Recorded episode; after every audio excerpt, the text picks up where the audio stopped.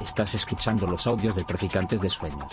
Traficantes.net. Pensamiento crítico para prácticas rebeldes. Traficantes de Sueños. Traficantes de Sueños. Hola, buenas tardes. Eh, bueno, yo soy Pablo Muñoz Rojo, para quien no me, quienes no me conozcan. Eh, mm, quiero empezar eh, dando gracias, muchas, muchas gracias. Eh, lo primero a, la editorial, a, a Catarata, a Arancha, que no, que no está aquí, que ha sido la, la editora del libro que me ha estado aguantando, me estuvo aguantando durante bastante tiempo con el tema del libro, a Mariale, que sí que nos, eh, nos, acompaña, nos acompaña hoy aquí. Eh, dar las gracias a Traficantes de Sueños, para mí es un honor, es decir, diría que no, que, que si estoy nervioso, un poco nervioso, es porque estoy en Traficantes de Sueños. Eh, todo el dinero que he gastado en esta librería creo que, que, que, está siendo devuelto por, por, por, permitirme presentar aquí este, este libro. Y, y bueno, dar, dar las gracias a, a Moja y a, Lucía por, por, sumarse una vez más a, a acompañarme en esta aventura de, de, presentar libros y de, y de dar la cara al público hablando de cosas que, que son muy importantes y que y que trascienden ¿no? mucho de mucho de lo que yo pueda, pueda decir.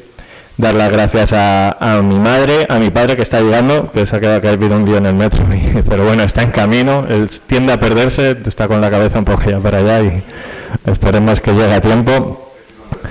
Eh, eh, a, a, Laura, a mis tíos que han venido ya a visitarme, gente conocida y a quien no me conoce, bueno, ya Daniel, compañero de trabajo que coincidimos siempre en Cartagena y por primera vez coincidimos aquí en, Madrid, pues yo resido en Cartagena, Indias, en Colombia, estoy por aquí de paso. Y, nada, y al resto de gente que no conozco, pues gracias por, por acercaros, espero que, que, os sea muy interesante.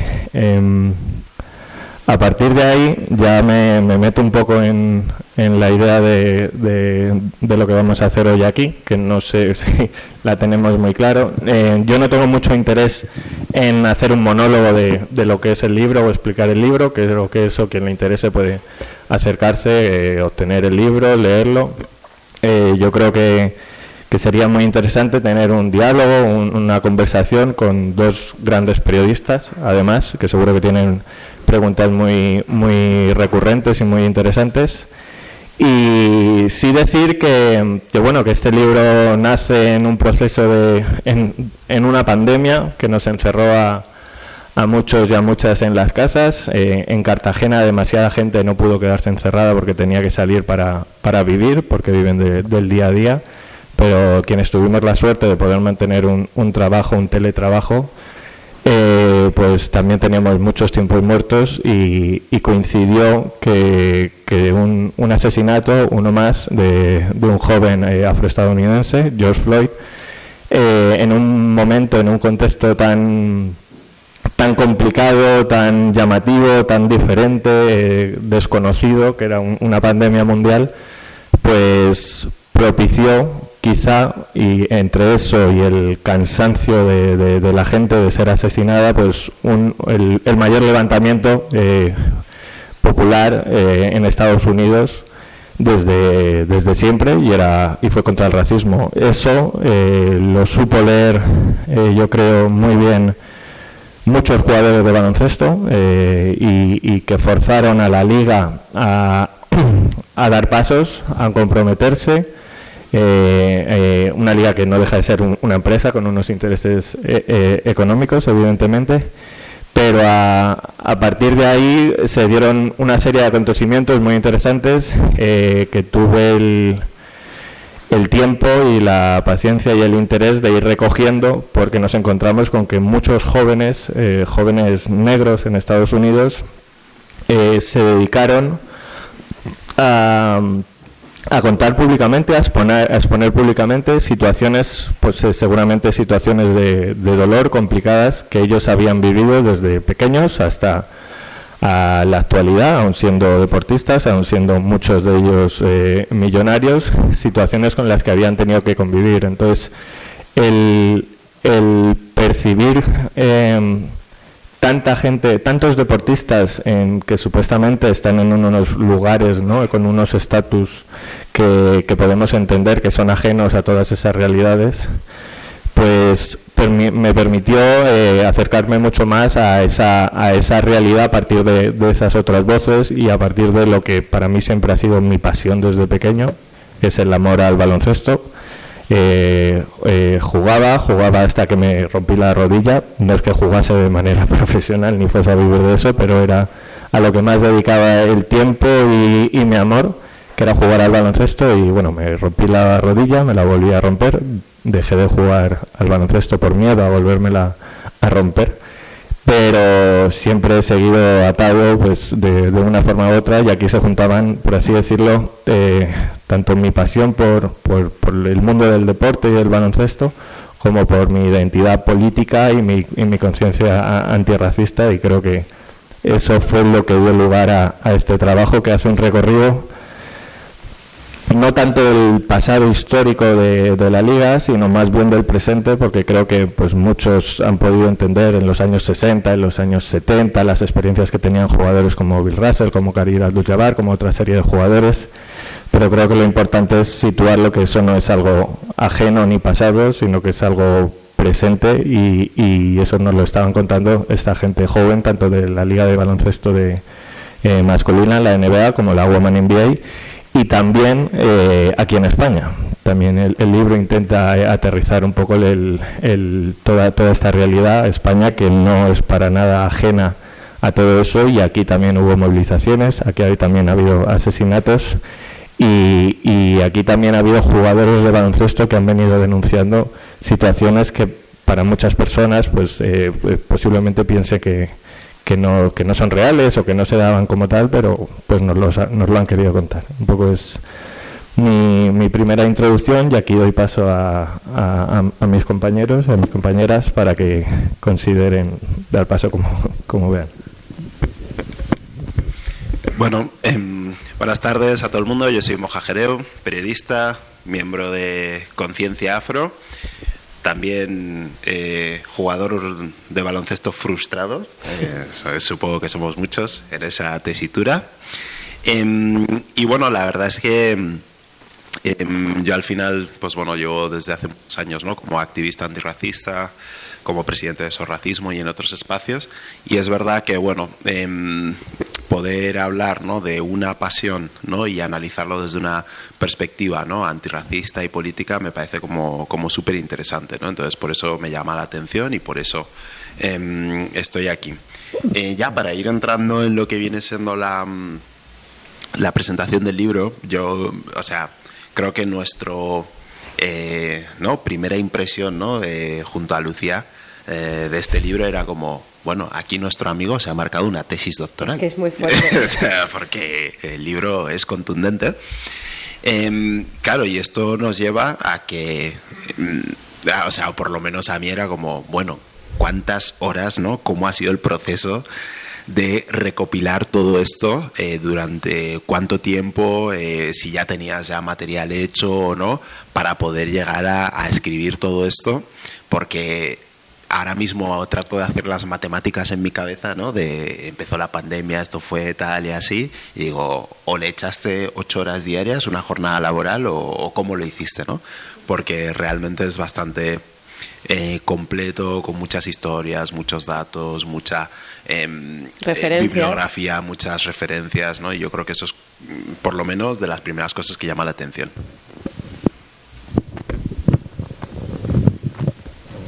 Eh, sí, bueno, lo cierto es que el, el, el, tema como tal, del tema del, del, racismo, lo vengo, por así decirlo, trabajando desde hace mucho tiempo. Ya tuve eh, la oportunidad de escribir un otro libro con la editorial de Iguan, al que también me acompañó Lucía en la, en la presentación hace, hace unos años.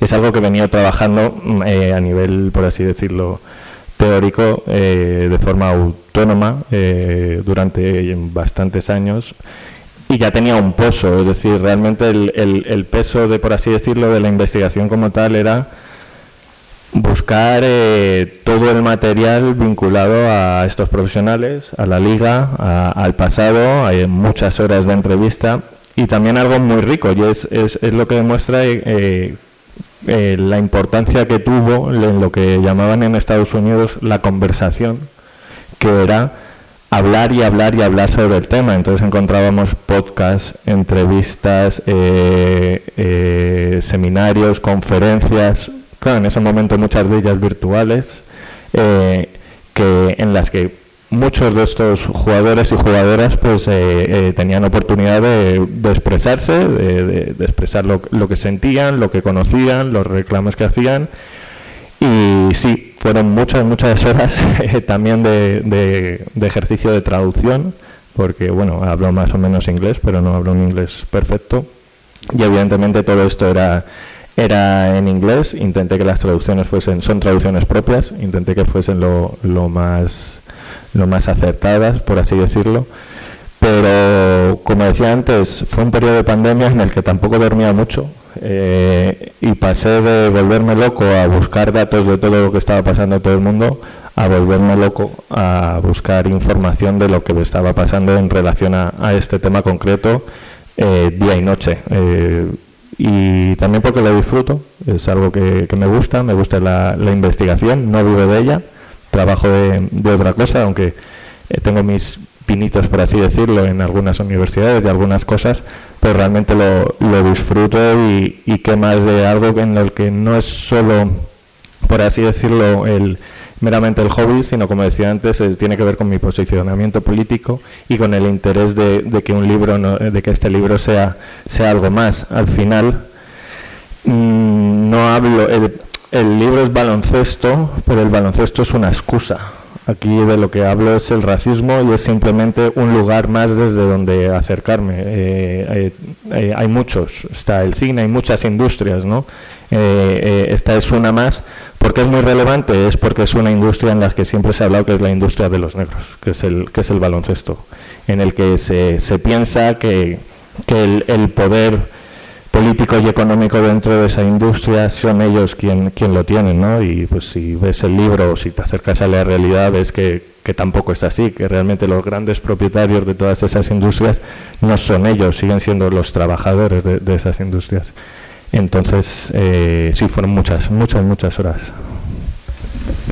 Tengo, tengo. Tú, eres el prota, tú Bueno, antes de nada, gracias por la invitación. Un placerazo siempre estar aquí contigo y celebrando cada una de las obras que escribas, esas tesis doctorales.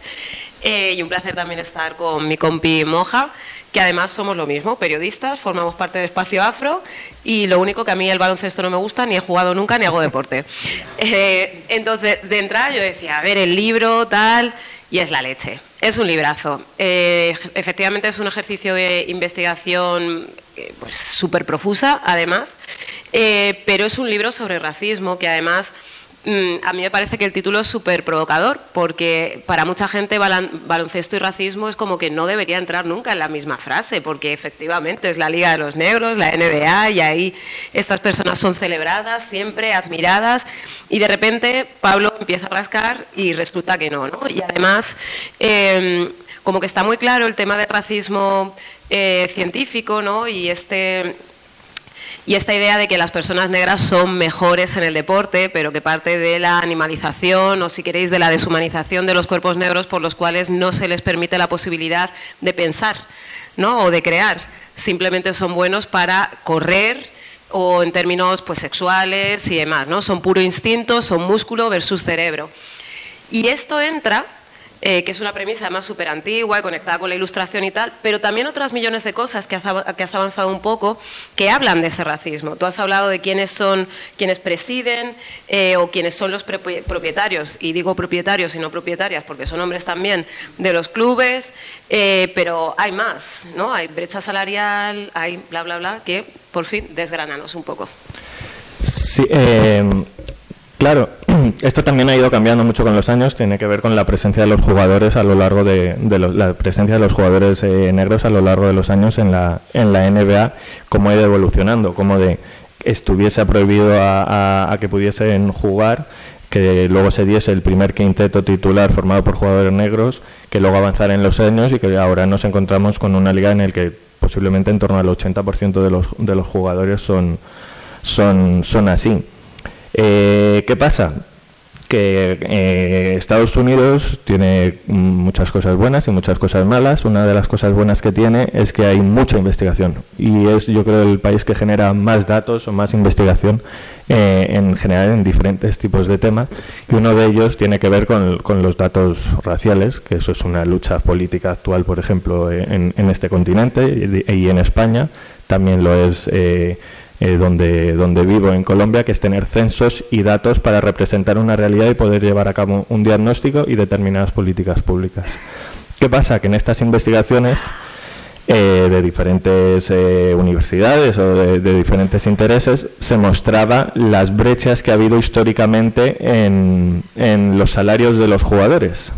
y cómo que pese a una mayor presencia de, de, jugadores eh, de jugadores negros esas brechas rascando fondo y haciendo análisis eh, estadísticos muy interesantes se siguen eh, se siguen se siguen dando. Y, siguen siendo una mano una mano de obra que pese a que se han visto muchas veces como que son los principales jugadores o los mejores jugadores veíamos como el, al partir de, la lógica del mercado y del interés, aquellos clubes y aquellos equipos que tenían en, en, sus, en, sus, en sus filas, por así decirlo, eh, un jugador o dos jugadores eh, blancos o tres jugadores blancos, eso repercutía en una mayor audiencia a la hora de a la hora de, llenar los pabellones y a la hora de hacer los seguimientos en la televisión eso no es desconocido, evidentemente, por el propio negocio y por los propios equipos y eh, repercute en una mayor eh, eh, demanda, por así decirlo, de la presencia de esos jugadores independientemente de la propia calidad de, estos mismos. Eso es solo un parámetro de muchos que tienen que ver no solo con los jugadores, sino con la presencia de los entrenadores eh, eh, y, luego cómo se nutre todo ese mercado que ya es profesional, pero que primero parte de un mercado no, no profesionalizado que utiliza una mano de obra que viene a ser las universidades, que son el salto a, este tipo de, a, organizaciones como son la Woman NBA o la, o la NBA, em, donde ahí sí que básicamente son jugadores que no cobran, pero que enriquecen a las universidades con millones y millones y millones de dólares todos los años y enriquecen a entrenadores que ganan como incluso algunos entrenadores casi de la propia NBA, pero que son mayoritariamente mayoritariamente blancos. Ahí los jugadores pese que, por ejemplo, en otras ligas eh, universitarias mayoritariamente blancos sí que pueden cobrar, en el caso del baloncesto o el del fútbol americano, que son ligas mayoritariamente negras, los jugadores no pueden cobrar. Son meramente estudiantes que trabajan para la universidad. Em, vamos a en esto de los estudiantes universitarios, aquí es uno de los temas que abordas y yo pensaba mucho, ¿no? En la, y que lo mencionas también en el libro, en la típica historia, ¿no? De, de jugador Em, de baloncesto negro, ¿no? que sale de unos suburbios de un barrio conflictivo en los Estados Unidos y que gracias a su gran destreza con el baloncesto llega a la NBA y se convierte en millonario y con su primer sueldo le compra una casa a su madre y no sé qué, ¿no? Como que esa ha sido como la historia que en los medios más ha trascendido, ¿no? De prototipo de jugador negro en la NBA. ¿Qué pasa? Que eso, pues de alguna manera, eso se ha ido manteniendo tanto en el imaginario como en los medios y sin embargo, la realidad es que cada vez ocurre menos, ¿no? O sea, cada vez em, quienes llegan empiezan a ser eh, personas, incluso negras, que vienen de familias que no tienen que ver, ¿no? No, son, no vienen de familias desestructuradas o de entornos eh, más empobrecidos, sino que ya se empieza a ser un poco más de élite, ¿no? Creo que hay uno de los jugadores que actualmente es eh, de los más eh, mediáticos, que es Jamorant, jugador de los Memphis Grizzlies, que es como un gran ejemplo, ¿no? A pesar de que ha tenido polémicas, ¿no? Que se puede asociar a, a eso, ¿no? Eh, de forma racista, pero en realidad es un jugador que ha nacido una... una de las cosas que se decía, bueno, es que ha crecido una familia con su padre y con su madre, ¿no? Y eso ya es como una, una gran diferencia, pero aparte, yendo, estudiando en coles privados, en universidad, como siguiendo un camino que no ha solido ser como el clásico ¿no? de, jugadores negros durante épocas pasadas. ¿no? Entonces, un poco eso, ¿no? Cómo eh, también ¿no? hay una estereotipación sobre quiénes son esos jugadores negros que llegan en este caso a la NBA y cómo ese proceso de Em, que el acceso ya empieza a ser como un poco más de élite, hace que cada vez eh, lleguen más jugadores blancos, ¿no? Precisamente por eso, ¿no? Y que ya no sea tan mayoritariamente negro como hasta hace unos años, sino que ya cada vez más esa proporción empieza a ser cada vez menor. Sí, yo creo que la, eh, la NBA a partir de a partir de unos años eh, funciona a partir de bueno pues eh, como, como toda marca a partir de unos relatos unas, unos imaginarios que intenta crear no unas historias. Y que venden y al final también de, partimos del país de Hollywood donde pues todos esos relatos y que vienen marcados además con, con el con el con la idea eh, sí, el sueño americano y el que tú puedes y el que todo depende de ti y no de, ni siquiera de tu propio entorno, de las condiciones estructurales de las que partes. Entonces ha sabido vender muy bien, tanto en el cine como en, como en, en, general en, todo, en todos los medios, esa idea de, del, que, del, joven, eh, eh, del joven negro que, que nace en un gueto y que él es el que consigue salir adelante a través de, pues del deporte, del baloncesto y demás también como indicando que si quieres puedes y que, y que todo el resto que no lo ha hecho, que es mayoritario, es por, por, por una dejación ¿no? o, o, o, que tiene que ver con, su propia culpa de, de, no haber llegado a eso.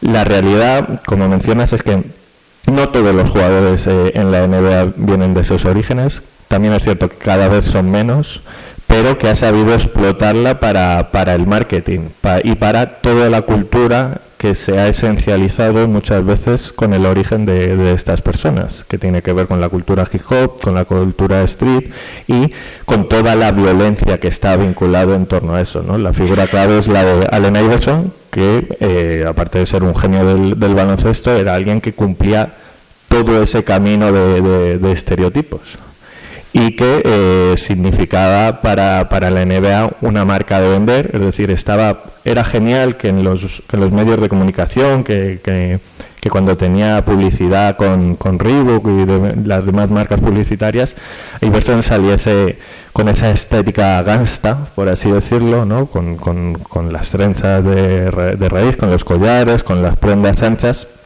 y, y eso lo vendía la NBA pero luego resulta que la NBA genera un código de vestimenta eh, precisamente para prohibir todo ese tipo de estéticas. Entonces, por un lado está muy bien para el negocio que implicaba eh, para vender una determinada imagen con unos determinados imaginarios, pero por otro lado en la realidad tengo que tener muy controlado a estos jugadores porque tampoco se nos puede vincular directamente con, con todos esos imaginarios de violencia que engloban o que, eh, que, todos estos jóvenes que salen de que salen de, esos guetos.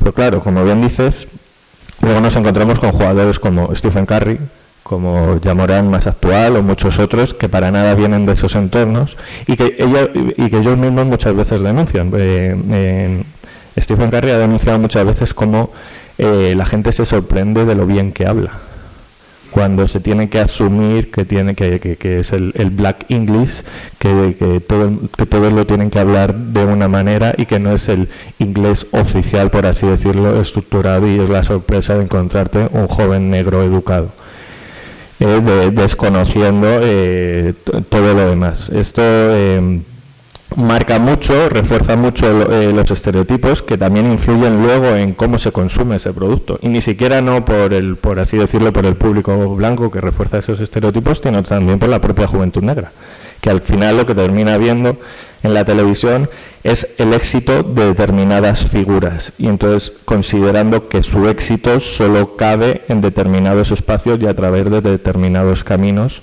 dejando de lado otras posibilidades y otras y otras realidades. Me parece interesante además cómo esos estereotipos también calan ¿no? sobre los propios jugadores en términos de, bueno, endorracismo. Al final acabas por pensar que eh, solo tienes derecho a llevar a cabo un camino, eh, puedes llegar a pensar que la meritocracia, que es una mentirijilla, es real, eh, pero no solo eso, desconfías incluso de tu propia gente. Y esto lo digo pensando en todas esas personas que trabajan en otros trabajos, pero dentro de la NBA, ¿no? Y cómo hay jugadores de la NBA que deciden no contratar agentes negros porque para poder ser igual que el resto tienen que ser excepcionales. Me resulta muy interesante este libro porque en realidad está hablando claramente de racismo y de cosas que se dan en el resto de la sociedad para las personas negras, ¿no? Esta necesidad de ser excepcional, eh, pues eh, al final donde trabajamos, también esta instrumentalización de nuestras historias, cómo se venden, pero tienes que ser así, pero no tanto y hasta donde yo diga, etcétera, etcétera. Y bueno, efectivamente tú lo has anticipado, eh, Black Lives Matter marca un antes y un después, no solo por la huelga, sino por el nivel de discurso. Porque aquí, por ejemplo, en el Estado español tenemos un problema a la hora de hablar de racismo y es que todavía se habla desde parámetros pues muy ligados a lo vivencial, ¿no? O sea, hablamos de anécdotas y de que a mí me llamaron conguito cuando tenía siete años en el colegio. Tengo 42. 42 ya, me da igual lo de conguitos, obviamente, ¿no? Me parece infinitamente más preocupante un sistema educativo en el cual el 69% de los hijos de inmigrantes y el 60% de las hijas de inmigrantes no llegan a bachillerato, por ejemplo, ¿no? Me parece más preocupante que tengamos un temario 100% blanco y muy, muy masculino, por ejemplo. Entonces, eh, aquí parece que siempre nos estamos dando, ¿verdad, eh, Moja? Eh, golpes con, oye, que no, que, no es que, que, no es una cuestión de victimismo, que no es que a mí me pase, que es que pasa.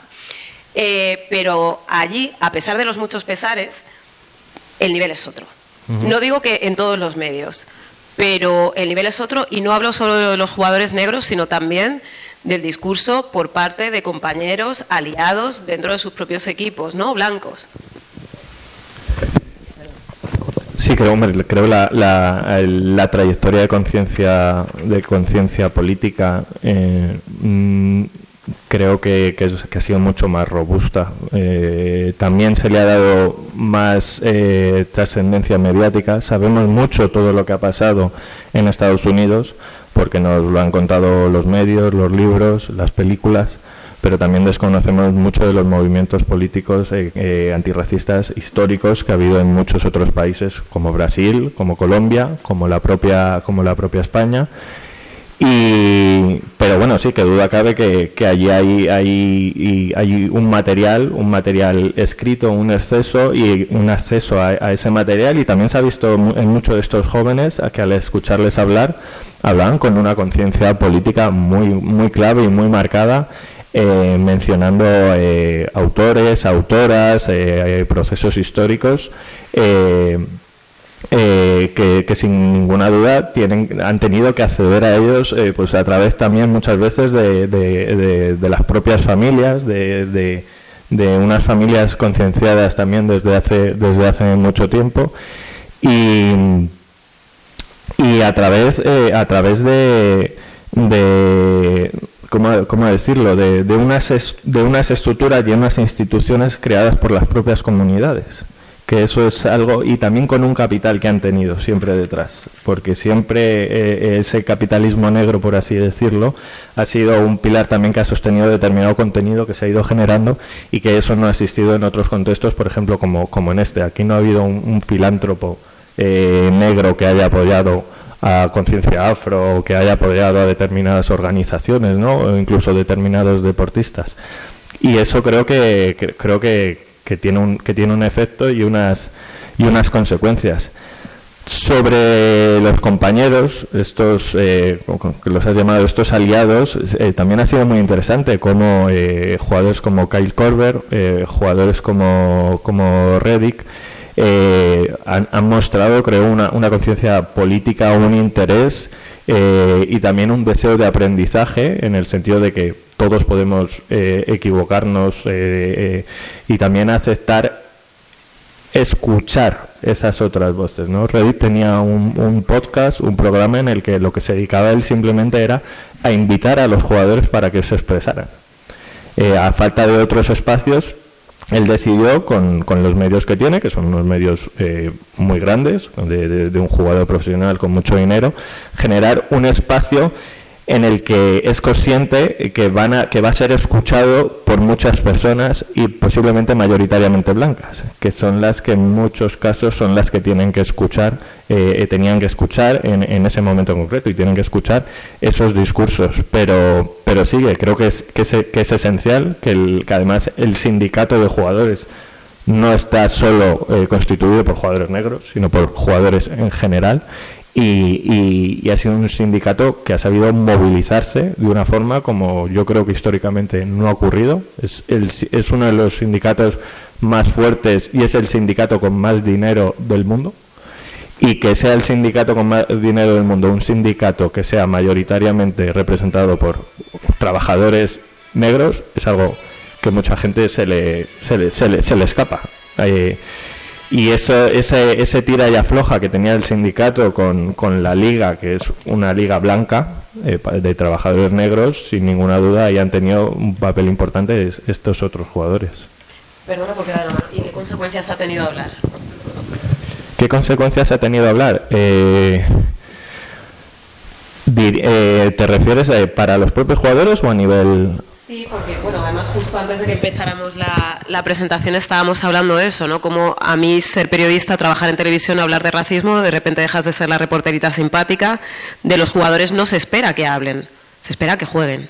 ¿No? Y aquí, bueno, también se ve y cuando alguno habla, pues, pues se le cae el pelo o, lo, dependiendo de lo que diga, ¿no? De repente se le convierte en un semidios, que esto también me parece interesante, ¿no? La tensión entre ser sobrehumano e infrahumano y al mismo tiempo y todo el rato con, con, esa, con ese peso encima. Pero, ¿qué supone para un jugador del cual no se espera que hable, sino que se calle y cobre? Que hable sobre este tipo de temas que resultan incómodos, porque el racismo siempre resulta incómodo en un país como Estados Unidos y, en el momento Trump. Eh, es, muy importante, como dices, localizarlo en el momento en el que se da y el contexto de Estados Unidos, porque creo que es diferente en el momento en el que ocurriese aquí. Creo que a día de hoy es mucho más fácil que, un deportista eh, se moje, hable públicamente Creo que históricamente los deportistas en Estados Unidos se han expuesto públicamente más en temas políticos eh, que aquí. Aquí creo que son pocos los deportistas que se han, que se han mojado, se le han dado visibilidad independientemente de, su ideología. Tenemos casos como el de Nadal, que es alguien que abiertamente puede hablar, casos como el de Piqué, que es alguien que abiertamente puede hablar.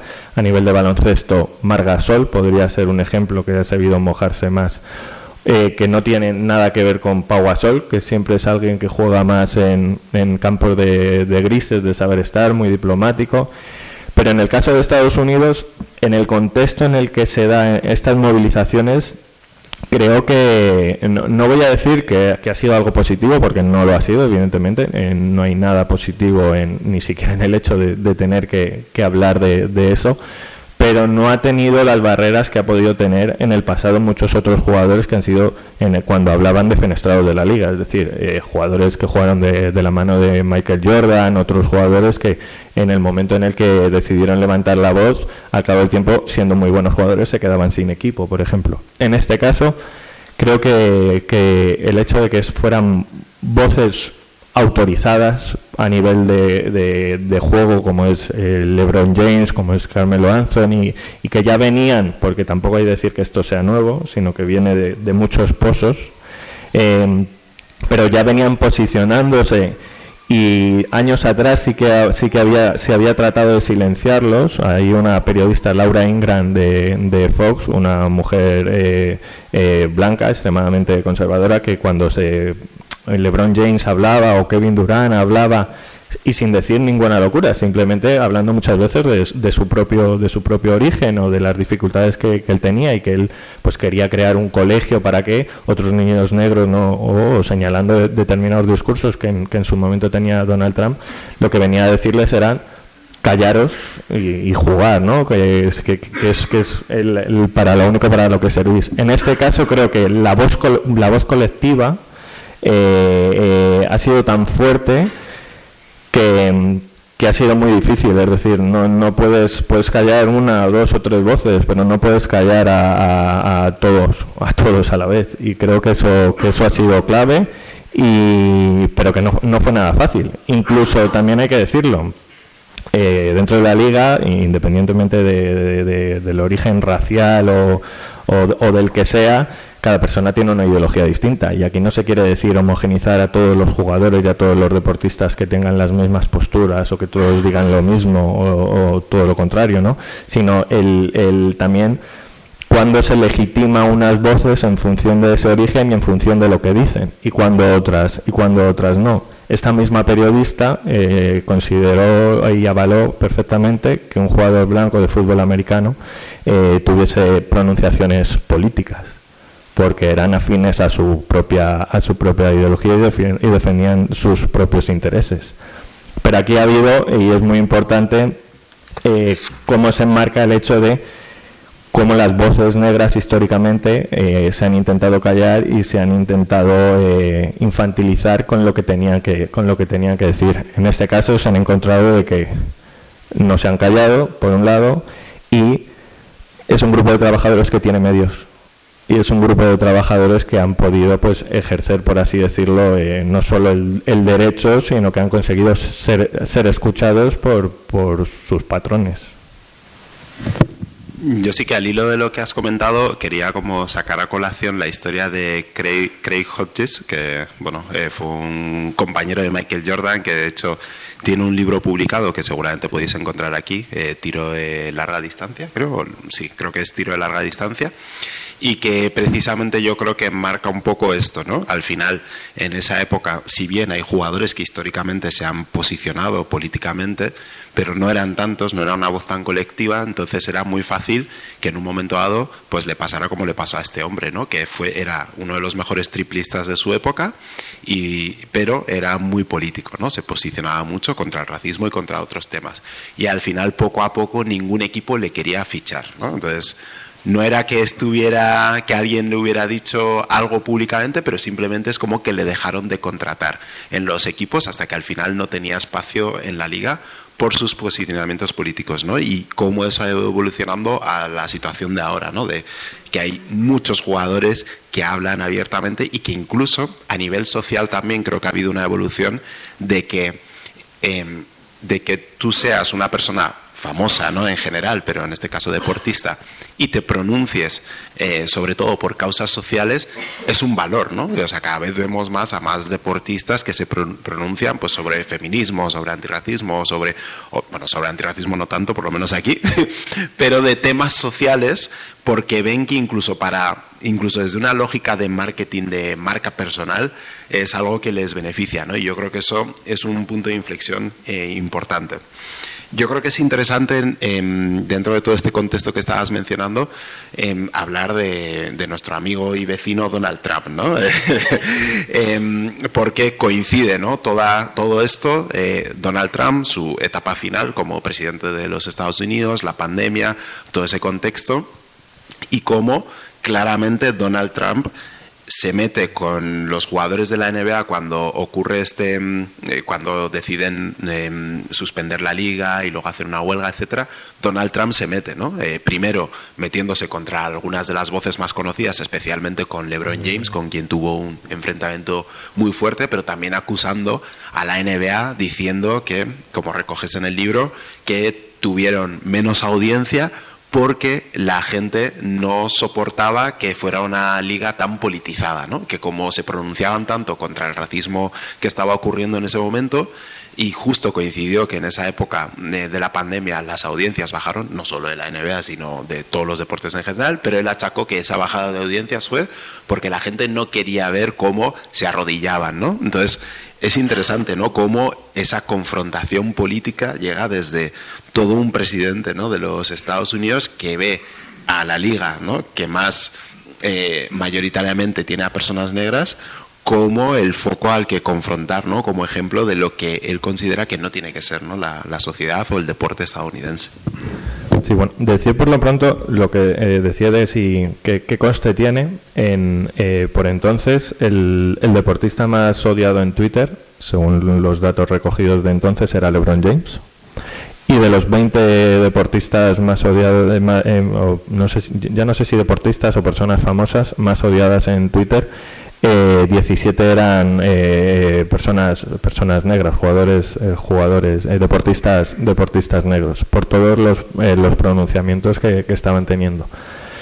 Pero mm, sí, en, claro, ahí, ahí se, encuentra una, una, por así decirlo, una batalla que yo que juego con ella en el libro, porque el, el, eh, en el libro no solo estoy enfocado en la NBA, sino eh, intentando dar contexto a todas las decisiones que se estaban tomando durante ese 2020 miro constantemente a lo que estaba pasando en las calles, a todas las protestas que estaban habiendo, con todo el tema del COVID, con todo el tema de los eh, levantamientos, eh, con los asesinatos que se seguían dando, con las resoluciones judiciales que se seguían dando de, los asesinatos, y como eso era un estímulo eh, constante con, con, los propios jugadores, era un tira y afloja los propios jugadores con, con con la NBA, pero a la vez con lo que estaba pasando, eh, pasando en la calle. Es decir, por así decirlo, la calle no dejaba a los jugadores que se callaran porque seguía siendo mediático la cantidad de gente joven que, estaba siendo eh, asesinada, siendo eso el, el, grado, por así decirlo, más letal del racismo, pero a la vez con muchos otros eh, casos de, racismo en los que no, no, no, terminaban, no terminaban en muerte, ¿no? Em, y ahí la figura de Trump eh, da mucho juego, por la propia característica del, personaje, que es, que es, que, es, muy mediático y que da como, como, como se expresa y cómo, y cómo entra el trapo. Y eh, sobre todo con ese tira y afloja que tenía con, con LeBron James, como has mencionado. Eh, claro, no hay que olvidar que muchos de los propietarios de, de las franquicias de la NBA son amigos y eran amigos de, de Donald Trump. Y eso es otra de las relaciones políticas tan fuerte que, tiene el deporte en Estados Unidos y el baloncesto concretamente, y es las financiaciones y, eh, más en un periodo electoral, que, que, era un año electoral, se veían como eh, los propietarios un poco también la contradicción, ¿no? Y cómo tiene que ver con, las ideas de, la propia industria eh, racial capitalista de, la NBA, en la que esos propietarios terminaban aceptando las demandas de los jugadores, por así decirlo, diferentes demandas, eh, unas con mayor peso simbólico, otras con mayor peso, peso material.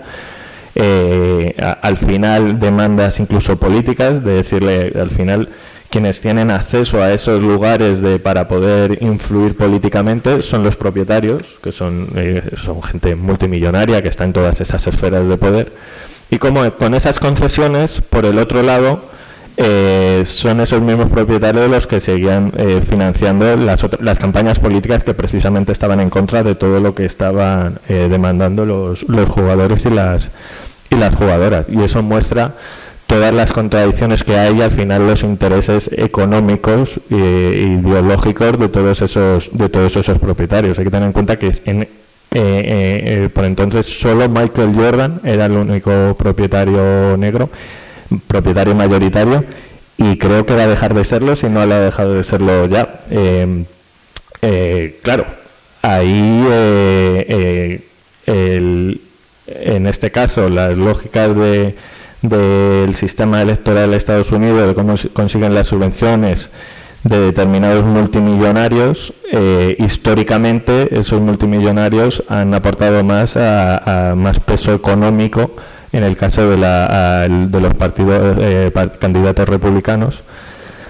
Y, en unas encuestas y en unas eh, este año parecía que, que, no iba a ser así y que había un mayor posicionamiento, por así decirlo, hacia el lado demócrata, pero luego varios en varias entrevistas eh, anónimas a algunos de los de, de estos propietarios eh, decían que no, que claramente eh, la gente estaba dando de forma oficial una cantidad de dinero a unas candidaturas, pero de forma extraoficial unas cantidades de dinero mucho mayores a otras, porque al final lo que estaban defendiendo eran sus intereses a niveles fiscales, a niveles ideológicos y a niveles de, de, estructura de poder en, en, una liga que les genera muchos muchos recursos.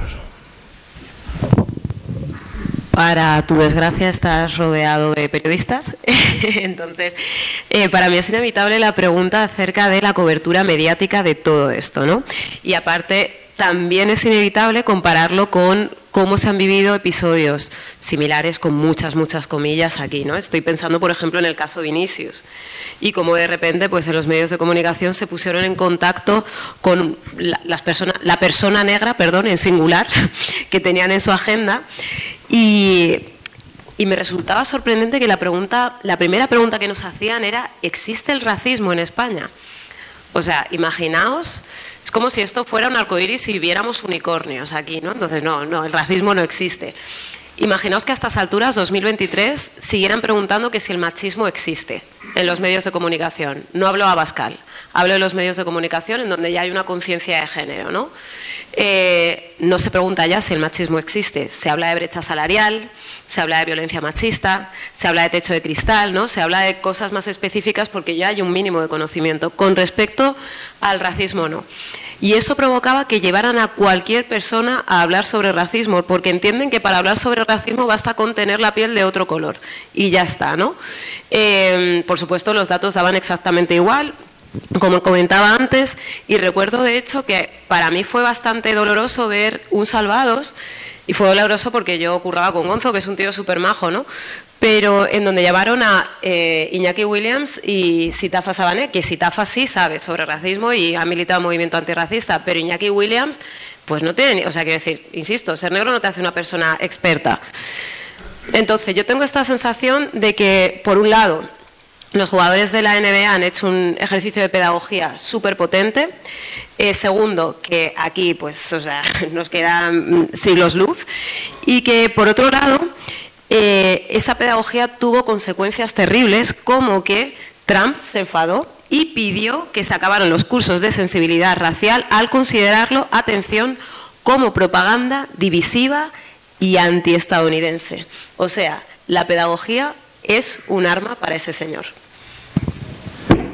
Sí, em, sobre, el, sobre el tema de caso Vinicius, a mí me han, me han preguntado en, alguna ocasión que qué opinión tenía, tenía al respecto y, mucha gente me termina eh, haciendo esa pregunta de si, España, si, si, España es racista o hay racismo. A mí es una pregunta en la que eh, la, respuesta nunca es si sí o si no, sino que eh, tiene que ver con cómo entiendes primero, cómo teorizas o cómo entiendes el origen del racismo. Un país no es o no, no es o deja de ser racista.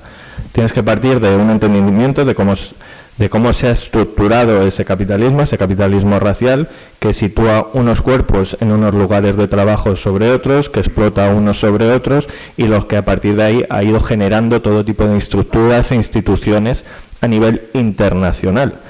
Entonces, esa pregunta que viene a situar o que viene a individualizar una realidad concreta en un país simplemente por el hecho de descartarte y generar comparativas, como decir, eh, eh, contestar sí o no eh, no tiene sentido en el sentido es que no puede escapar de ello. Pero de la misma forma que Francia no puede escapar de ello y no puede escapar Estados Unidos de ello, no puede escapar el norte de África de ello, no puede escapar Colombia de ello porque son hijos del mismo del mismo sistema político-económico internacional que tiene eh, una construcción histórica y que se ha ido definiendo, eso sí, de formas concretas en determinados países, eh, que, ha tenido procesos eh, contextualizados en los que se han tenido desarrollos históricos diferentes pero que parten de la misma base y de la misma, eh, del mismo sistema, que lo que viene es eh, a, localizar unos cuerpos en unos lugares y unos cuerpos en otros. Entonces, a partir de eso, todas esas preguntas luego vienen a individualizar el problema. Porque cuando te preguntan si España es racista o no, lo que te preguntan es sobre si la población española es racista o no. Y, sin pensar que, que no sea interesante hablar sobre esas individualidades, lo que, lo que interesa es hablar de las estructuras. La institución, el Estado, cómo y por qué, cómo y por qué lo es. Y eso no quiere decir que el ciudadano de a pie sea más o menos racista, mejor o peor persona, eh, eh, sino cómo se relacionan esas, eh, esas, esas instituciones a nivel legal, sobre todo, y, y, a nivel histórico con, con, la distribución de la, de la población. Entonces, reducir meramente en, en un problema individual de España racista no lo es, yo soy o no soy racista, como también muchas veces para darte espalda, como golpecitos a ti en la espalda de yo no soy porque yo no creo o porque yo no tenía intención de, creo que ahí es donde los medios todavía no entienden. No entienden porque no ha habido una pedagogía, no hay gente eh, eh, no hay mucha gente en esos medios que o, la gente que, le, que hay no, no tiene eh, no está en los lugares de poder de esos de esos medios para establecer otro tipo de preguntas otro tipo de, cuestionamientos otro tipo de otro tipo de enfoques y eso nuevamente con lo que pasaba en el, en el, con el tema del baloncesto lo veíamos. ¿Por qué las televisiones se centraron en lo que estaba pasando en Estados Unidos y no lo que estaba pasando en España? En España hubo protestas. Hubo organizaciones que se dedicaron a sacar datos sobre los perfilamientos raciales durante, durante la época de la pandemia cuando no se podía salir, como había mayoritariamente eh, eran, eran, eran jóvenes eh, eh, inmigrantes o no inmigrantes, pero personas racializadas las que eran paradas por la, por la policía. ¿Por qué en las protestas que hubo en Bilbao, que hubo en Barcelona, que hubo en Madrid, no acapararon esos medios y sí todo lo que ocurría en Estados Unidos, independientemente del lo cuantitativo de ello, pero no enunciarlo siempre como una realidad ajena a lo que a lo que ocurre a lo que ocurre aquí. En Estados Unidos hay muchos medios que hablan de ello, pero también hay muchos medios que hablan muy mal de ello. Y también hay, hay otros medios, como decía antes, que tienen una mayor capacidad porque ya encuentran en sus filas gente preparada.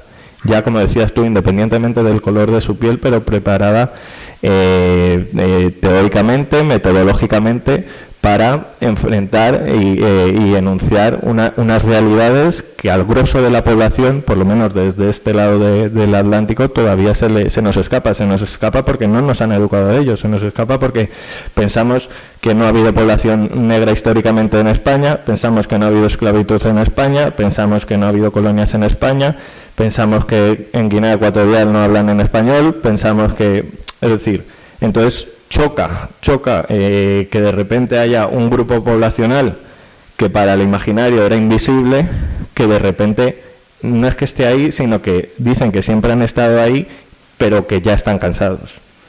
Entonces, ¿cansados de qué? La gente lo, lo desconoce y ahí hay un ejercicio, yo creo, de las organizaciones pero también de los medios de comunicación, que son los que llevan esa información, ampliar esa información, esa difusión, ese altavoz, de, situar esa realidad y no pensarla como, una realidad externa ¿no? Eh, de, la realidad española. En, el libro recopilas un montón de, de historias eh, personales que cuentan un montón de protagonistas, jugadores en activo, jugadores retirados, entrenadores, em, que durante esta época ¿no? de Black Lives Matter y, la burbuja de la NBA y todo, pues se fueron posicionando. Incluso que pues jugadores como Donovan Mitchell que salían a una rueda de prensa con un eh, chaleco antibalas o eh, con nombres de víctimas de la brutalidad policial o diferentes ejemplos, ¿no? Y yo pensaba, ¿no? Como seguramente pensando mucho en lo que nos sucede aquí, ¿no? Que parece que, que la lucha contra el racismo está muy llena de, de, historias, ¿no? Eh, eh, de, historias personales y muy poco, y muy poco de, datos, ¿no?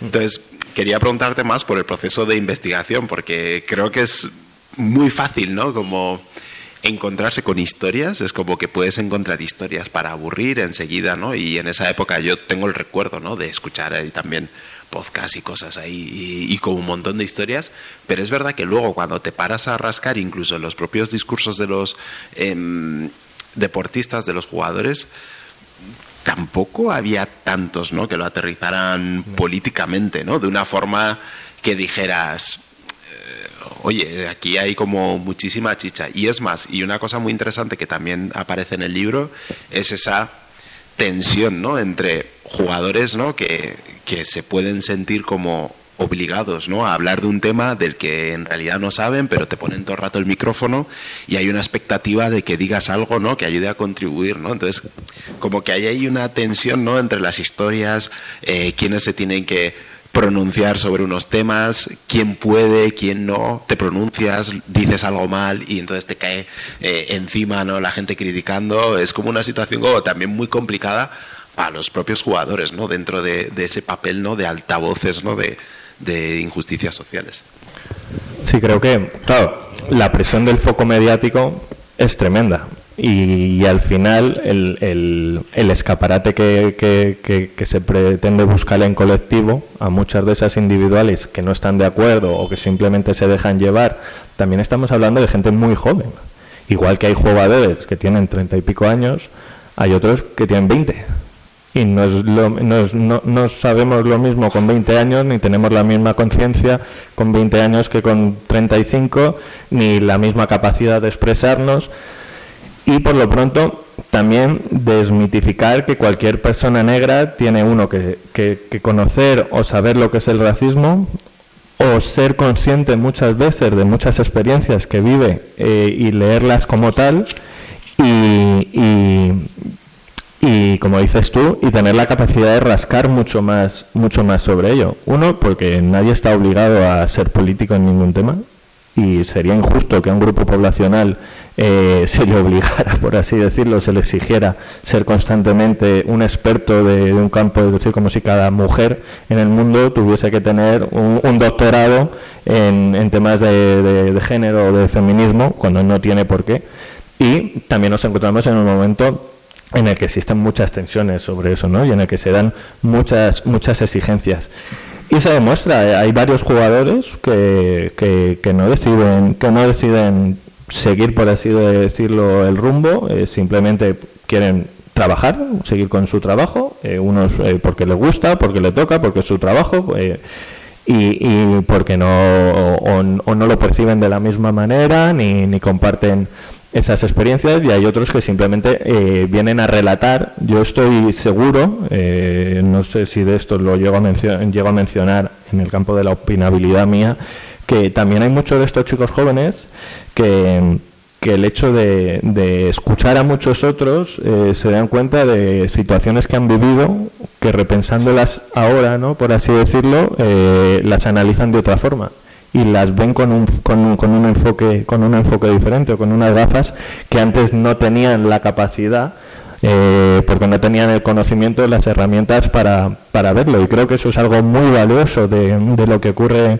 eh, en ese momento y es de tantas voces que, que, que se determinan a contar ese tipo de experiencias facilitan que muchos otros se sumen y facilitan que muchos otros reconozcan situaciones que han podido vivir y que no fueron conscientes en ese sentido, porque como, como digo y como decías tú, que no cualquier persona negra o cualquier persona gitana tiene que ser experta de, de por así decirlo, de, de, racismo, ¿no? Entonces, a reconocer ese tipo de, ese tipo de realidades.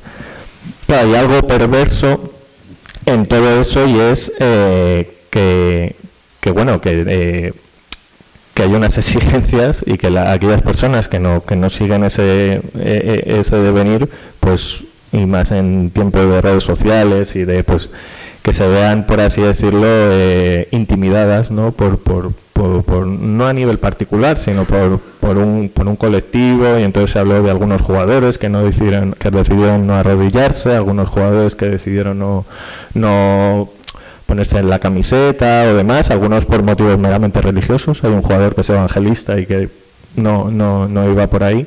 Pero los medios, eh, los medios de comunicación también viven mucho de todas esas otras historias y de pinchar en la llaga, ¿no? Y entonces lo que buscaban era preguntar al resto de jugadores que qué pensaban de ello, pero la forma en la que hacían las preguntas eran como buscando una crítica, ¿no? Un rechazo a esa, como si desde el propio movimiento eh, eh, hubiese un señalamiento eh, directo a esas personas que no siguen ese mismo rumbo. Con lo que decían los jugadores es que, bueno, aquí cada uno es libre de hacer lo que quiera. Yo creo que esos testimonios pueden ser el inicio de un camino para mucha gente que se reconoce en ellos, ¿no? Y a partir de ahí, si quieren, por supuesto no de manera obligada, poder profundizar. Y es interesante también que los medios de comunicación no tienen por qué saber todo, pero sí que eh, las personas que trabajamos periodistas sí tenemos la obligación de buscar las fuentes adecuadas, que menos, ¿no? Eh, y no se suele hacer. Em, tú haces una cosa que sucede mucho también desde el antirracismo y es que noqueas con datos, ¿no? Tú estabas hablando, Moja, de cuánto tiempo ha hecho falta, yo también lo pensaba, siete vidas, tío, esto es una cosa, tienes ahí un montón de información y pensar dónde has sacado las fuentes, encima te has puesto a traducir, en fin, y haces algo que Claro, como hablar de racismo no solo resulta incómodo, sino que efectivamente no se entiende todavía lo que es el racismo. ¿no? Sabemos que nadie quiere ser racista porque todo el mundo tiene claro que es algo malísimo. Pero la gente en general no sabe exactamente de qué manera se expresa, qué es. ¿no?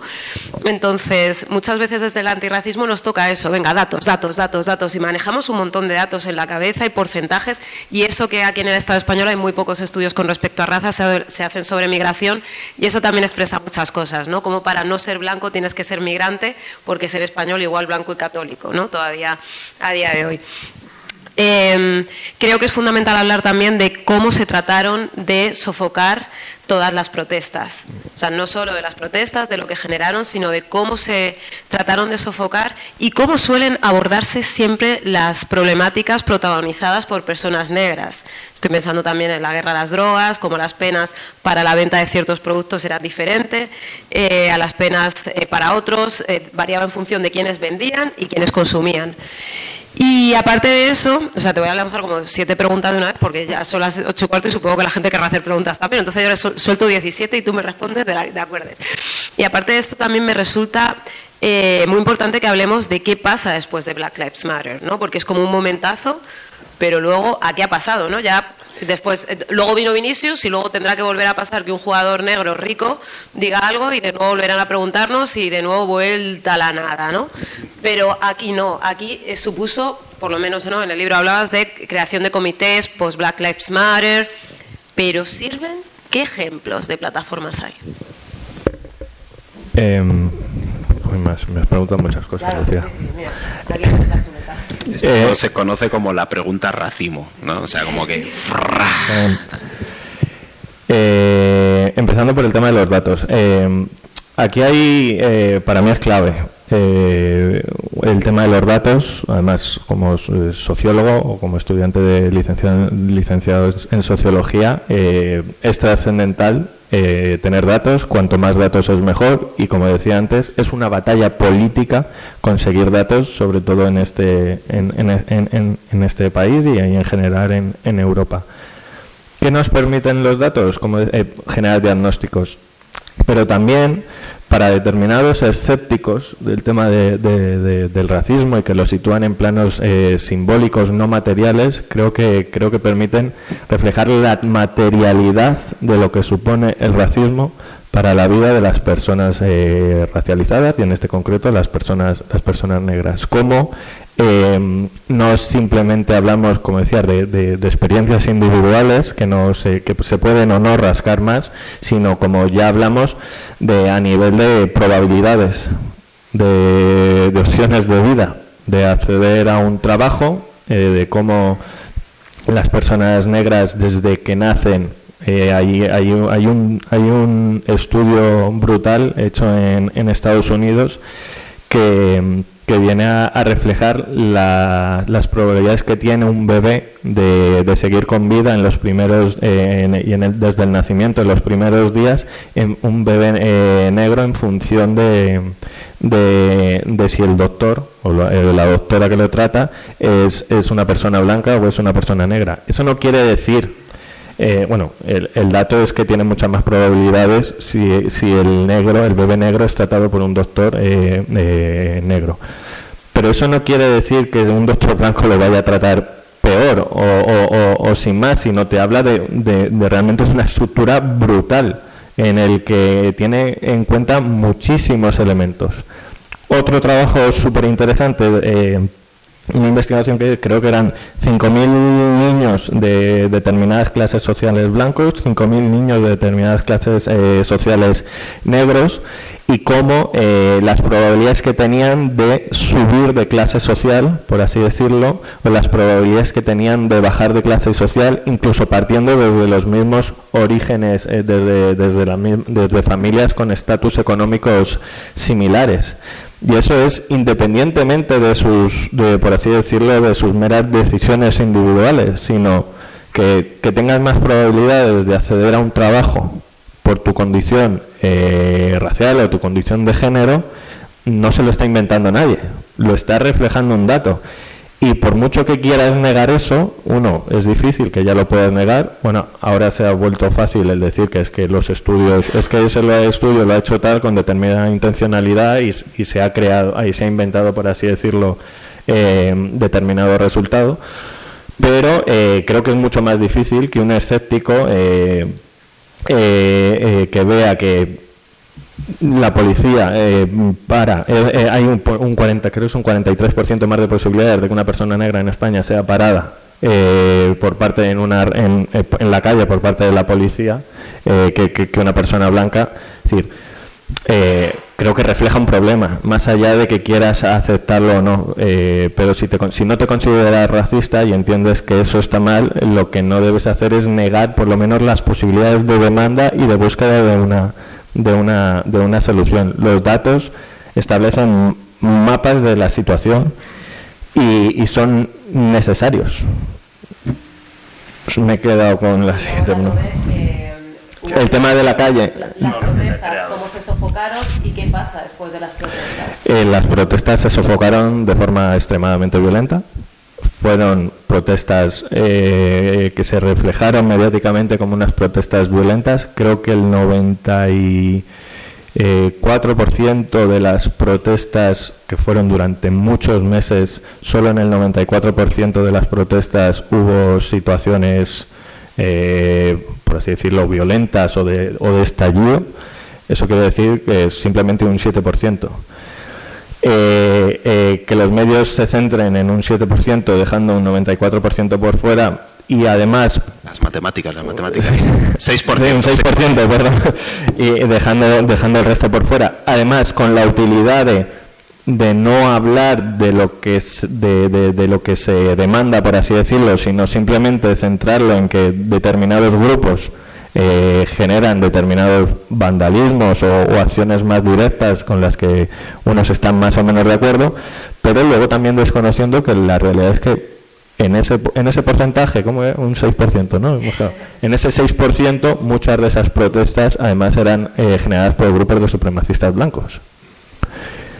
Que luego eh, Tran, lo, pese a todo, lo resolvió como Antifa, cuando Antifa no existe como una organización como tal eh, pero dejó en el marco, fuera del mapa, todos esos otros grupos, a la vez que se quedaba fuera del mapa todos los grupos paramilitares y milicias armadas que estaban en todas y cada una de esas, de esas protestas. Es decir, vimos como eh, eh, una milicia armada en el Capitolio, no me acuerdo si era de, de en, en Indianápolis o en Missouri, no me acuerdo dónde era, entraron armados eh, literalmente hubo imágenes y eh, no pasó nada, salieron tranquilamente. Eh, nos podemos imaginar cómo un grupo de 50 hombres negros armados deciden entrar en un Capitolio. Es decir, la masacre, por así decirlo, sería sería eso sí que estaría en, las, portadas y criminalizando a, esos 5, 20 o 50 hombres armados, ¿no? En las protestas hay muchos, hay muchos datos, como decía, en Estados Unidos hay muchos datos. Eh, cómo se resolvieron por parte de, personas que llevaron a cabo atentados, que, en otros contextos hubieran sido mediáticamente señalados como atentados y que eran coger un coche y eh, embalarte eh, contra una manifestación. Cuando esto ha pasado aquí por parte de, de extremistas religiosos en Alemania, Aquí en España lo, vimos el atentado terrible en las Ramblas. No hay duda de que eso es considerado como un atentado. Cuando viene por parte del supremacismo blanco, mediáticamente se tiene mucho miedo a, ese tipo de a ese tipo de conceptos entonces los interiorizamos lo que pasa de otra forma pero la realidad es que eh, en, creo que era en un mes y medio o en dos meses hubo eh, más de 43 casos de gente que decidió embalarse contra manifestaciones con el, con el coche. Eh, en, varios casos de ellos habiendo, habiendo víctimas, víctimas mortales. ¿Cuál fue, irónicamente, la respuesta de, de cómo se legisló en alguno de estos estados? Cambiando la ley para permitir que eso pudiese pasar como en defensa propia con la misma lógica del tema del porte de armas en Estados Unidos. Entonces, asumiendo que cada una de estas personas lo que estaba pasando es que se estaban sintiendo inseguras y decidieron pues defenderse saliendo a, atropellar. Es decir, que la respuesta, y esto tanto en los estados donde gobernaban republicanos como demócratas, ha sido eh, modificar eh, las leyes precisamente para prohibir las concentraciones. A, día de hoy en Estados Unidos es mucho más difícil manifestarte, tienen mucho, más, eh, mucho menos derechos para la manifestación y para la protesta eh, que previamente a todo lo que pasó con el Black Lives Matter, precisamente por la respuesta que hubo, que hubo de eso. También hay datos muy interesantes de cómo la comparativa de las respuestas eh, policiales y militares cuando eh, eh, eh, unas protestas son de un sesgo ideológico y de otro, y de un, color, por así decirlo, y, de otro, que son muy evidentes. Porque, en, Ferraz, también hemos visto esa diferencia. porque, no, pero en este caso normalmente lo vemos en datos, en estudios que reflejan realmente la proporción de la, de la respuesta de la respuesta policial. Y, y, ahí eh, no hablo mucho del libro, pero es un tema muy interesante y que hay un libro eh, que, aborda súper bien, que es el tema de Defund de, Police, es precisamente cuál es el papel de la policía en todo ese entramado supremacista en Estados Unidos.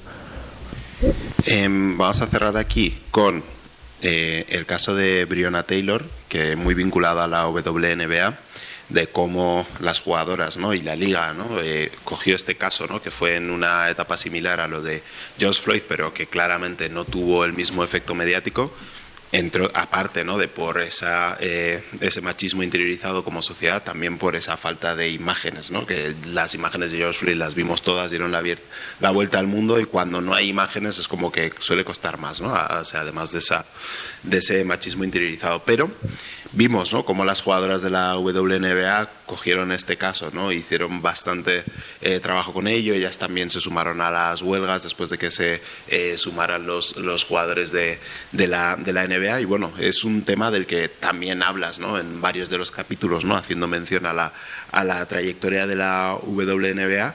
Y luego de aquí incluso le voy a lanzar una pregunta a Lucía, ¿no? así ya hemos pasado ¿no? al siguiente nivel. Eh, claro, eh, eh, sobre, em, bueno, lo primero, para ti, pues cómo ha sido ¿no? la, trayectoria esta ¿no? de la WNBA en esta situación en concreto, ¿no? con relación al Black Lives Matter, y sobre Lucía, ¿no? pues aquí en el libro pues, se habla ¿no? de algunos ejemplos de jugadoras que denuncian que van a la rueda de prensa y obviamente les preguntan por su vida amorosa, eh, por si van a tener hijos o no van a tener hijos y todo eso, ¿no? Como los medios de comunicación una y otra vez insisten, ¿no? Aunque sea con deportistas de élite, en enfocarse sobre lo que se entiende, ¿no? Que tiene que ser una mujer, ¿no? Que es eh, tener hijos, ¿no? Y todo eso.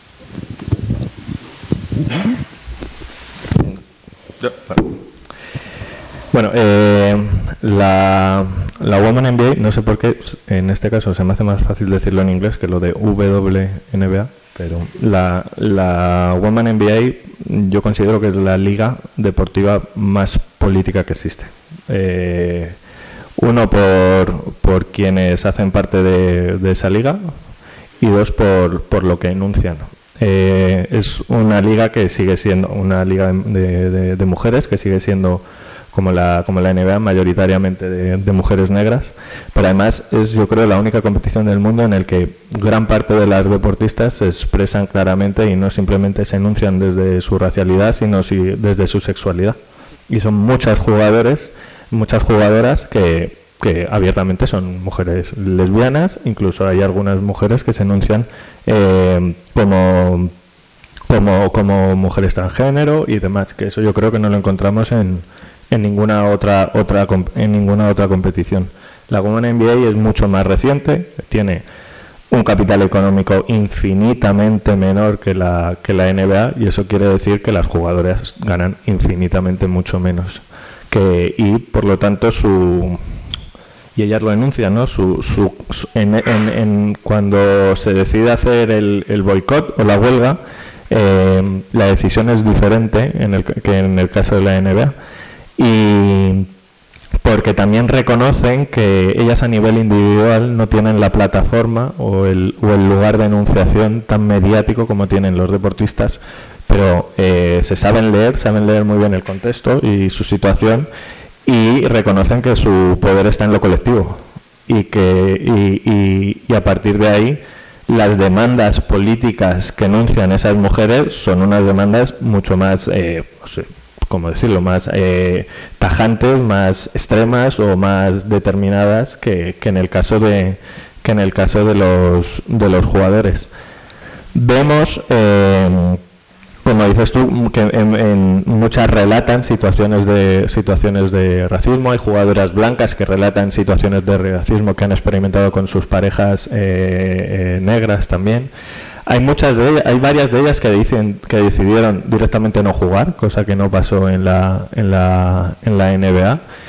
Eh, y el trabajo de, por así decirlo, de activismo político en muchas de esas jugadoras es, es, es mucho más radical que, en el de los hombres. ¿Por qué? Porque es que se cruzan, pues en tema de la interseccionalidad se cruzan muchísimas, eh, por así decirlo, capas de opresión ¿no? en, en, en, en esos cuerpos. Y y, pero a la vez hay algo, algo, algo interesante, que creo que, que, es también el vínculo político que hay entre, entre una y la, y la otra, eh, sobre todo a nivel de los jugadores eh, y de las jugadoras. El trabajo conjunto que hay, que por ejemplo todo lo que llevamos viendo en los últimos meses aquí en España, con el caso de la, de la selección de, de fútbol, de, de de mujeres y cuál ha sido el posicionamiento del acercamiento o si lo ha habido o no eh, por parte de, de, los hombres, de, los deportistas hombres, en el caso de, del, baloncesto no pasa. Se podría decir de alguna forma que hay un trabajo conjunto que, que, creo que tampoco pasa en ningún otro tipo de en ningún otro tipo de deporte y que creo que no es extraño a la lucha histórica antirracista, por así decirlo, y a la lucha histórica antirracista que ha vinculado y que ha estado muy de la mano siempre entre hombres y mujeres, salvando, por así decirlo, o, sin desconocer eh, todo el, eh, todo el machismo, todo el patriarcado que puede haber dentro de, también de la estructura de la estructura social de, de, dentro de dentro de las poblaciones eh, negras con relación a los hombres, pero también reconociendo cómo ese patriarcado no tiene nada que ver cómo eh, refuerza el lugar de poder de los hombres que, que, en el caso de lo, que los hombres blancos. Y eso las mujeres lo reconocen y, y entonces la relación que hay, por así decirlo, de activismo conjuntamente es, es, muy distinta y hay muchos jugadores de la NBA que precisamente eh, dieron, eh, pagaron los salarios de las jugadoras para que éstas pudieran dejar de, de, jugar y hacer la huelga, ¿no? Entonces creo que creo que es clave, creo que, que además mediáticamente, históricamente no han sido parte de ese relato y cuando, pues como en muchos otros casos de luchas políticas, que, eh, que, en los que las mujeres estaban ahí, en este caso han estado siempre ahí también, y no se lo contaba, porque eh, en el libro menciona el caso de cuando Colin Kaepernick eh, se vuelve famoso porque empieza dentro del fútbol americano a hincar la rodilla con lo del himno y demás. antes de que él hiciera eso, unas jugadoras del equipo, no recuerdo si era Las Vegas o no, no me acuerdo qué equipo, ya llevaron a cabo una protesta muy importante que, que, que, supuso que cinco miembros de la policía dejasen de, de dejaran la seguridad al aire de, uno de los pabellones donde jugaban estas chicas porque ellos vinieron a, denunciar el asesinato de dos hombres negros allá por el 2016. ¿Qué pasó entonces cuando hablar de las consecuencias? Estas mujeres fueron multadas por la, por la liga. Pero eso no se supo. Mediáticamente no supimos nada de ello. Lo que sabemos es que era un joven negro eh, de fútbol americano estaba arrodillándose frente a que unas mujeres estaban siendo multadas por sus posicionamientos y, y por el boicot que estaban llevando a cabo. Con respecto a tus preguntas, pues eh, las mujeres negras en los medios de comunicación en general, deportistas también, o ignoradas, o sea, o invisibles, o juzgadas de manera sumarísima. ¿no? Cualquier eh, error o es, es, eh, pues tiene mucho peso en sus carreras eh, pero además animalizadas, ¿no? con motes estrellas como panteras y gacelas, o sea, no sé cuántos hay, de, verdad, también con hombres, ¿eh? panteras, gacelas, eh, son el 90%, y luego aparte hay mambas.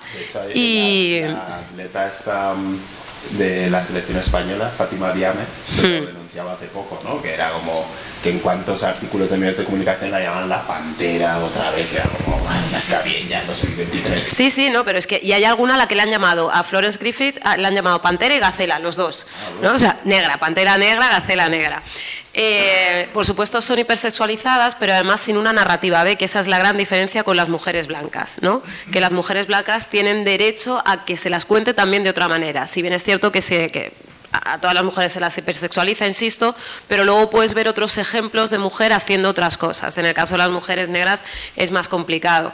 Eh, pues pienso también en cómo eh, hay una exigencia de feminidad complaciente y sumisa. No sé si recordáis cuando Serena Williams se enfadó en un partido eh, que estaba jugando ¿no? de tenis y se la retrató como un mono como si fuera un simio, ¿no? Y como súper enfadada y la gente, ¿por qué se ha enfadado Serena Williams? Porque tienes que ser esa idea de mujer única, eh, insisto, sumisa, complaciente y siempre calladita. Aparte de cómo también se mira incluso cómo van vestidas, ¿no? Recuerdo Serena Williams regresa tras, tras su parto y lo que estaban comentando era el vestido que se había puesto escucha, es una craca, ¿no? Jugando al tenis, pero esto es lo importante. Eh, y hemos hablado un ratito Moja y yo y ahora creo que... Yo quiero, añadir un, puntito más. Eh, en eh, ellas había una queja constantemente de que se las señalaba como políticas, que tenían que dejar de ser políticas ¿no? o de politizar las situaciones y, y dedicarse a jugar al baloncesto. Ya lo que venían a decir es que nos están politizando constantemente desde el momento en el que cada vez que se habla de nosotras es en términos de que somos mujeres y no somos deportistas, es decir, estamos y por una vez, por así decirlo, en la que nosotros estamos reivindicando ese lugar, ese lugar de, mujeres negras, nos, nos negáis ese, ese relato.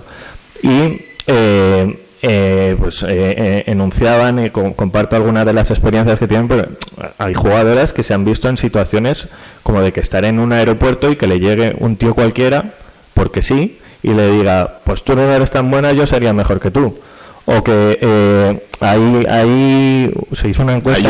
de Serena Sí, se hizo una encuesta en, su momento sobre en, en Reino Unido a los hombres de que cuántos hombres se pensarían que podían ganar a Serena Williams y había un porcentaje enorme de hombres que se consideran que podía ganar a Serena Williams independientemente de que a lo mejor alguno de ellos sea un genio del tenis y no lo sepamos, simplemente el hecho de pensarte en la capacidad y, y, sentirte capaz de enunciar algo así, significa en el lugar en el que estás poniendo a la otra persona, que es una persona profesional en, en su deporte, ¿no? Y, eh, ellas reflejan muchos casos ¿no? de cómo para llegar a, ser profesionales en el paso de la universidad lo que hacen es situarles constantemente en el lugar de, en el lugar de la cocina.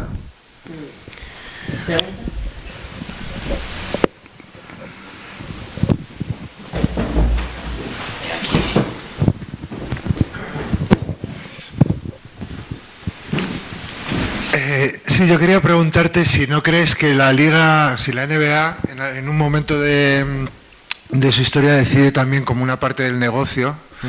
eh, invertir como en valores sociales que luego derivaron un poco en el momento en el que se produce la protesta, ¿no? Porque ellos, o sea, la NBA ya viene de una crisis de identidad en los años 70 super bestia que se asocia con jugadores drogadictos un montón de cosas, dan un cambio de imagen brutal con los 80, super despegue, la River, Magic Johnson, Michael Jordan posteriormente, ¿no? Pero en el siglo XXI, cuando ya crean NBA Cares, que es la ONG que tiene la NBA, que está, obliga a los jugadores a hacer tres actividades sociales al año por contrato, eh, cuando hace el Martin Luther King Day, cuando incluso con las protestas de Black Lives Matter eh, se implican como liga, cuando el propio Adam Silver hace también unas declaraciones más o menos condescendientes con, con la huelga, si no crees que también es como volumen de negocio, de hecho, cuando mencionabas lo del fútbol americano, está muy claro que el fútbol americano está como muy estandarizado en, en el público blanco y en una cultura deportiva blanca, pero en cambio el baloncesto, donde puede estar como el granero de Mm, de, simpatizantes, de compradores de camisetas, etcétera, etcétera, está muy en la población afroamericana, ¿no?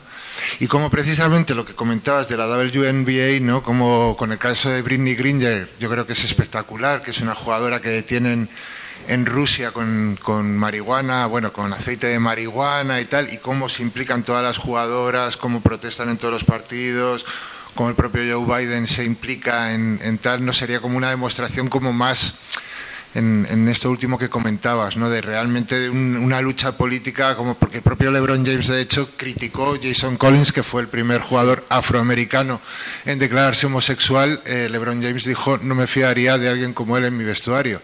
Y es verdad que tenía 20 años, que no tiene los 37 o 38 que tenga ahora, pero...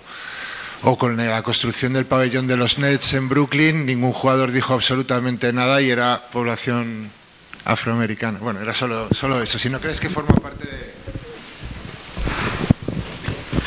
Sí, te... Eh... Yo te recojo. Ah, vale. Si hay alguna más y así... Que no se me olvide. Sí. ¿Alguna más? ¿No? Bueno. No. Bueno, eh... Sí, respondo a otra que me queda en el aire también de, de Lucía sobre el futuro, ¿no? Que, que eh, en, el, en el libro hablo también de eso, es decir, no, eh, yo no busco para nada retratar a la NBA como, una empresa buena o mala. Eh, o progresista o no. Sí que hablo, sí que hay, hay un pequeño apartado en el que hablo precisamente de un análisis más concreto de los intereses de la liga, incluso cómo la liga se ve a sí misma y cómo juega con eso, y los nichos de mercado con los que, con los que ha tenido. Eh, la NBA como industria no es antirracista. No puede serlo. Hace parte de un sistema eh, que no lo es y vive de, ese sistema. Eh, los propietarios, pese a que asuman determinadas decisiones de los jugadores, no lo son, están lejos de serlo. Es más, pues, algunos de ellos son los mayores filántropos del supremacismo blanco de, los Estados Unidos. Pero sí, que eh, hay, hay un, la propia liga, eh, si, si concede, si determina una burbuja, si cede, por así decirlo, que su suelo ponga Black Lives Matter cuando millones de espectadores lo están viendo, también piensa que va a sacar algo, un rédito de eso, como cualquier empresa como cuando Nike contrata a, Copérnico, es decir, eh, como digo, no, no, ningún empresario se tira piedras a su propio tejado y aquí estamos hablando de, empresarios y de trabajadores a fin, a fin y al cabo. Em, el, el, tema de las mujeres, eh, hay, hay, un caso también muy interesante, que es como en este periodo de las elecciones, eh, no recuerdo de qué equipo, pero hay una propietaria, que es una, una, mujer política republicana, y que se estaba presentando a unas elecciones, creo que era en, Michigan. Y, y, las jugadoras eh, de, hicieron una campaña política masiva contra su propia propietaria y que facilitó porque luego se hizo un estudio que demostraba el papel que tuvo eh, eh, el rol de estas jugadoras en la movilización política para que ganara el otro candidato político. Es decir, eso, eso es eso es tremendo, porque estamos hablando de deportistas que, que, están dando un paso más, un paso más allá, y eso sí que no lo han hecho los deportistas, en este caso los deportistas hombres. Y el tema del, del futuro, ¿no? De cómo eh, eh, tanto de la liga, o es decir, yo creo que hay un pozo eh, muy importante y que ya hay una referencia de un momento histórico internacional clave que, abrió muchos, muchos caminos, que, generó mucha pedagogía y que, y que, y que dejó la puerta abierta a, mucha gente joven de la liga, ¿no? en el que ya la, posiblemente el próximo boicot que, pueda darse en la NBA, la próxima huelga, no sea tan difícil. Eh, y, y, la NBA posiblemente, igual que viene tolerando y seguirá tolerando muchas y tendrá muchas contradicciones internas, pero posiblemente muchas otras ya no pueda, ya no pueda pasar por, por el aro. Eh, eso eh, ¿A qué se debe? al trabajo de los trabajadores, por así decirlo, al trabajo colectivo de los trabajadores, al trabajo sindical de los trabajadores, que, que, forzaron a una industria que mueve mucho dinero a tener determinadas posiciones. Em, pero eh, eh, eso no, como decía antes, eso no homogeniza a todos los jugadores, ni quiere decir que todos los jugadores ya sean gente radical, eh, antirracista y anticapitalista y demás. En el último convenio que se firmó hace unos meses, los eh, propios jóvenes eh, del sindicato firmaron sacar valor del tema de las apuestas. Cuando las apuestas a, nivel deportivo en el país tienen un efecto demostrado nuevamente eh, nocivo para los trabajadores, para las personas más pobres y, el grueso de esa población asalariada precisamente es eh, a nivel de proporción son, son poblaciones negras, es decir, ahí estaban se estaban tirando un, un, tiro contra precisamente esa, esa, esa gente esa gente negra. ¿Qué quiere decir esto? Que no es que a partir de ahora haya que esperar cualquier cosa. Es como ahora cuando LeBron James eh, toma determinada nueva posición política y es, ah, te lo dije, ves, como este eh, era muy antirracista, pero luego es que aquí no, no es, va más allá, ¿no? Es, eh, creo que lo que se refleja es, para mí, sí que es una especie de punto de inflexión histórico.